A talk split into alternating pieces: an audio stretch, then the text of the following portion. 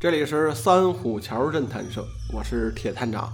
今天呀，和大家聊聊长篇章回体公案小说《征古三宴》。咱们中国呀，自古就有一类小说叫做公案小说，但是这类小说啊，少有成书，或是早已失传了，多是当年的说书艺人口耳相传这么留下来的故事。这类故事啊。讲的都是早年间衙门口官老爷办案的故事。说早年间有多老呢？这最早啊，有唐朝的，像什么狄公案，也就是现在的神探狄仁杰的故事；还有宋朝的，比如包公案，也叫龙图案。这些故事啊，大多都有原型，或是有真实的案例。比如包公他老人家的故事，就是基于一些历史的事件改编的。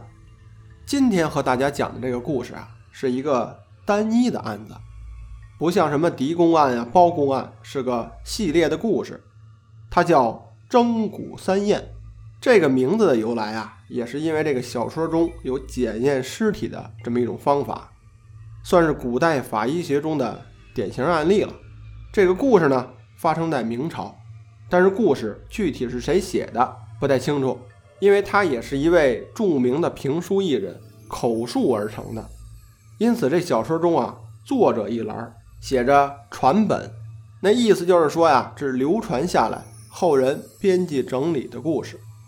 这个作者呢，就是著名的评书艺人陈长祥，老人家出生于一九一八年，去世于一九九零年，是咱们北京通县人。这不光是说评书啊。还会唱西河大鼓。这老人家在一九六三年与人合作呢，将长篇的小说《野火春风斗古城》改编为说唱本。这一九八五年啊，口述了长篇评书《征古三宴》。后来这小说成书后啊，才得以流传。还是要感谢这些老艺术家们为后人啊留下了这些宝贵的财富。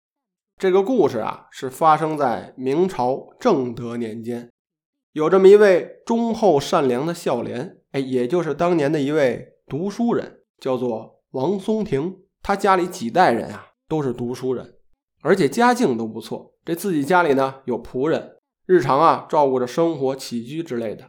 有这么一个仆人啊，这心眼不好，有这个小偷小摸的习惯。他将自己家里主人的扇子给偷出去卖了。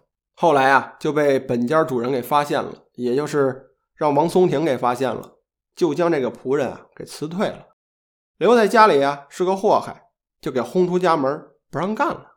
本以为此事风平浪静，但谁成想，这个仆人啊心术不正，而且这一家子人都心术不正。他的那个媳妇儿啊，在一位姓黄的人家当佣人，而且这个黄家呀。刚好和王松亭的一家有这么一门亲事，这门亲事是什么呢？原来王松亭啊有个妹妹叫做王瑞英，哎，这王瑞英呢与皇家之子定有亲事。俗话说得好啊，不怕没好事儿，就怕没好人。这恶仆之妻啊，为了报复王家，就诬陷王松亭与其妹妹瑞英通奸。想给人家这婚事儿搅黄了。这黄家的当家人啊，叫黄文登。他听信了谣言之后啊，就告了王松亭一状。这有人告状呢，就要有人审。您想这种事儿放在明朝，那也算是大事儿了。毕竟涉及到这个传宗接代啊，人们还是比较重视的。这当地官府呢，公堂之上审理此案，但没想到啊，这本来子虚乌有的事情。就因为有这个小人作祟，导致成了一桩冤案。这纯真刚烈的王瑞英啊，也就是王松亭的妹妹，不堪侮辱，公堂之上啊，就自杀身亡了，以死相抗啊。王松亭这一看，心痛欲绝呀，就跑去了更高一层的法院，也就是知府衙门去告状，要求啊，给这个妹妹讨回个公道来。这当地县官一看呢。自己当堂逼死了人命，如果说搞到这个知府衙门那儿去啊，自己也是罪责难逃，而且他还接受了皇家的贿赂。于是这个县官啊，就打算干点昧良心的事儿。他这手下呀，有这么一个官吏，叫做皮顺儿。这个人啊，是极坏的。他为了讨好县官，就给这县官啊出谋划策。要说这个皮顺儿，为了讨好自己的上司，那也是豁得出去。他愣是将自己怀孕的媳妇儿给杀了，然后呢，抵换了王瑞英的尸体。这可是案件的关键转折点。此事到了知府衙门，这知府一开庭，一验尸，发现这女尸啊怀有身孕。那本来王松亭的妹妹，那算得上是贞洁烈女，不可能未婚怀孕啊。但是这尸体被人给换了，换成皮顺怀孕的老婆了。由此导致这个知府啊误信伪证，错判了王松亭。判他乱伦之罪，还将这个王松亭啊打入大牢，等着秋后问斩。由此啊，就铸成了一大奇冤。这生死关头啊，王松亭之女月容挺身而出了，为父亲伸冤。这月容呢，也算是奇女子，有胆量，为了救父亲，也豁出去了。他孤身一人就跑去了京城去告御状。这告御状啊，就是告到皇帝那儿。但是您想啊，一个普通百姓，那想见到皇上，谈何容易啊！这月容啊，就是以命相抵，去拦皇帝的驾，告御状。这故事中啊，这皇帝还算是个好皇上。他看到这个月容的状子啊，就亲命刑部侍郎杜文辉亲审此案。审案子的过程中啊，在这个第三次开棺验尸的过程中。这正直的老仵作呀，也就是当时的验尸官，施巧计揭露了真相，才使这个王家的冤案啊终得昭雪。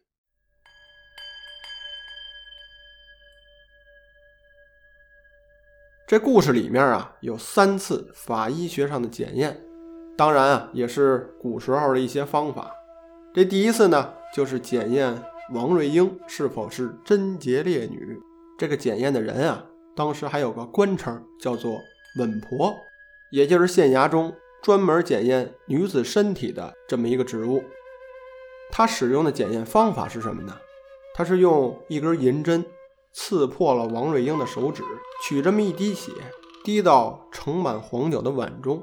如果说这血和黄酒啊不相容，不能在酒里散开，就说明这王瑞英啊冰清玉洁。没有那种事儿，但没想到的是，这血呀，刚一滴入酒中，就马上散开了。当然，这种检验方法啊，也就是放在那时候骗人用的，放到现在，搁谁他也不能信。原来这个血在酒里啊，能不能溶，都看这稳婆的操作。也就是说，它可以人工控制。这第二次检验尸体啊，就是查这个女尸是否怀孕。因为早先呢，这尸体被人替换了，因此这第二次检验中啊，发现女尸的体内有个小胎儿，这个过程啊就相对简单一些了。这第三次检验呢是最后的一次，也就是蒸骨验尸。这个具体过程什么样呢？它比之前两次啊就显得复杂的多了。首先是开棺验尸，从这个尸体上啊取这么一块骨头。然后将这块骨头啊，经过各种的药水浸泡，还有就是经过风干呀、熏蒸一系列的处理，这些都完成之后呢，就可以实施最终的检验了。这个取死者亲人的一滴血滴入骨头上，如果这血啊能融到骨头里，说明这两个人有血缘关系，是亲戚。在小说中呢，经过蒸骨之后，取了王松亭一滴血。滴到这个骨头上，这一看，这血呢融不到骨头里，说明这尸体啊不是他妹妹的，因此呢，王松亭就得以脱罪。后来啊，等找到了王瑞英的尸体，才真相大白。整部小说啊共有四十三回，这最后一回啊叫做论功罪，笑脸昭雪，评是非，烈女证明。这最后一回讲的是啊，这好人得以洗刷冤情，得到了补偿；坏人呢，被从严发落，以正王法。具体这每个人都什么下场啊？我给您念念，您听听。话说这老大人杜文辉拜过了天子剑、御赐金牌，令所有人全部站好。黄王两家有若干等人听判。金查王松亭、王瑞英。兄妹玉洁冰清，实无苟且通奸之事。小姐王瑞英本系白玉无瑕，闺门待嫁，然为流言所伤在前，而验血受辱于后。肃宁大唐拒辱自尽，直隶省城三验其尸，堪称烈女，虽死犹生。着家主将尸首领回，从后安葬。本堂另行请旨经表，敕建千秋节烈牌坊一座，以为王氏族人祭悼之思、乡邻丧子感念之意，令后人瞻仰，流芳千古。王月荣本年幼天真柔弱女子，然浑身是胆，冒死上告。总督府据理力争，刑部堂击鼓鸣冤。北京城内金兰圣驾告下御状，今上念其年幼无知，况其替父鸣冤，孝可感天，蒙圣上降恩，免其犯上之罪，并敕建忠孝节义四美俱全牌坊一座，着当朝首辅大丞相张居正亲笔书写，另赏才女冠带全副，白玉如意一只。点翠铜面一副，以资经表。他日成人，祭祭婚礼，着肃宁县国库支领嫁妆全份查河间知府张昌老朽昏庸，炕上熬下，刚愎自用，武断专行。今错断命案，应引咎自责，上表辞呈。查肃宁县恶绅黄文登，曾捐监生以博功名。向为富不仁，阴险狡诈，仅凭他人信口之言就妄告亲戚，欲毁婚诈财，污良为盗，血口喷人于前，买凶杀人，行贿有司在后。今三罪俱发，拟处斩监后，秋后问斩。妻小充军，所有家私即行查抄，造册入府。王松亭、王瑞英、王月荣等人。亦应损失，并建房补偿之资，皆由此项拨发。查肃宁县恶吏皮顺，刁奴惑主，以小欺大，以下反上，杀妻灭子，丧失人性，换尸作伪，包藏祸心，受贿卖法，见利忘义，挟持官长，目无纲常，使此案元凶不诛之，不足以平民愤。拟处斩立决，即日实行。现宣判已毕，愿生者好自为之，愿亡者早入轮回，再做好人。谢过圣恩，退堂。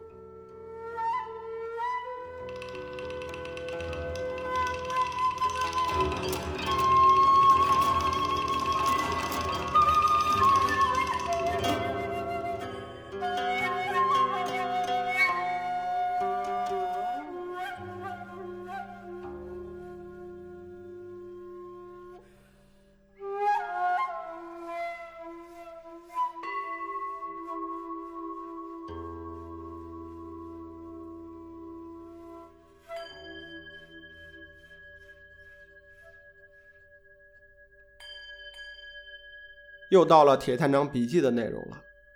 小说中提到征蛊之法是源于宋词的《洗冤集录》，但是并没有谁啊进行过完整的考证，所以呢不好确定。但是我告诉您啊，这《洗冤集录》中的确有征蛊之法，在第十八章论延伸骨脉及要害之处，有这样的记录，说这个低骨验亲之法呀，是说。如果某甲是父或是母亲，只剩下骸骨了，某乙呢前来认亲，说自己啊是死者的亲生儿女，这检验怎么验呢？取某乙身上的一滴血，滴在这个骸骨上。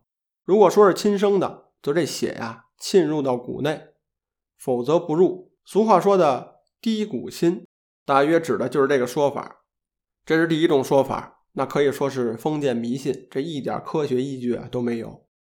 还有第二种检验尸骨的方法，那就是啊，检验尸骨当天呀，需要找这么个晴朗的日子，先用水洗净这个尸骨，就是去了上面的皮肉，然后呢，用这个麻绳穿定身体上各个部位的骨头，用席子盛好，可以挖掘一个地窖，长五尺，宽三尺，深两尺，多用这个劈柴啊来烤，以这个地。烤红了为标准，除去火，再用好酒二升、酸醋五升泼到这个地窖里面，趁这个热气儿啊，抬这个骨头放入坑内，以草垫盖好，蒸骨一两个时辰，那也就是三四个小时吧。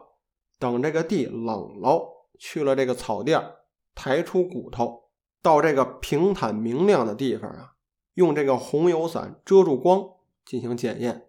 如果这个骨头上有被打伤的地方，就会有这个红色的纹路，就是有这个印记啊。骨折的地方呢，它的结合处啊，两头会有血印。如果说有这个血印啊，就是生前被打的。骨头上如果没有这个血印儿，光有痕迹，那说明是死后的痕迹。这个验骨的方法呀，必须是光线充足才行。如果说阴雨天那就干不了。这个红伞的作用呢？就是起到一个滤镜的作用，为的就是看清这个骨头上的一些断痕还有印记。这个的确有点科学根据，就如同现在咱们拍这个 X 光片一样。这就是当年检验尸骨的土办法。如果你通读了《洗冤集录》，你会发现呀，对于这个尸骨方面有很多的实验，而且像什么黄酒、生姜以及各种食用植物，经常用到。说这到底有什么实用性，或是有什么科学根据啊？我是觉得这都是基于古人当时的认知才着手干的。我的猜测呢，是因为这个尸骨啊，如果长时间这么一放着，这味道啊特别的难闻，而且会引起一些传染病，因此这个古人啊就使用了各种的食材去浸泡这个骨头，或是熏蒸骨头，其实啊是为了这个验尸者。自身不受到感染，当然啊，这仅仅是我的一个猜测。我想宋慈大家都熟悉，他是南宋时期的人，是中国历史上最著名的仵作，也就是验尸官。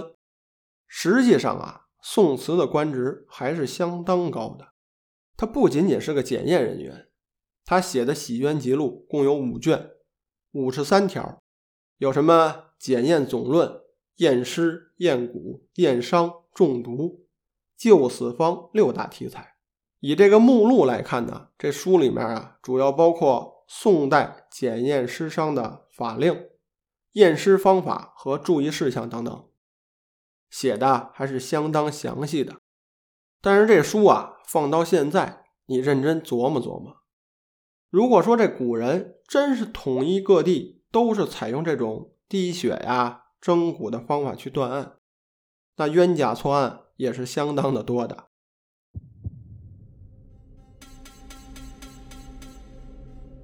这宋词的《洗冤集录》啊，很好的反映了当年的历史情况，涉及到医学、法律等等一些内容。有空呢，也抽出一集和大家详细的聊聊。今天的故事啊，咱们就讲完了。下次呢，我就和大家聊聊存在于侦探小说中的那些。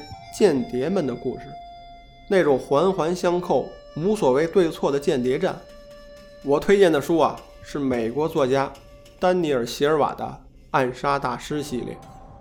据说当年啊，美国总统比尔·克林顿夫妇就特别喜欢这套小说。《暗杀大师》呢，一共有十六本，我们呢只挑一本，叫做《寻找伦布朗》，讲述了一段二战时期尘封已久的。黑暗往事，那今天的节目就到这里，感谢大家收听，我们下次见。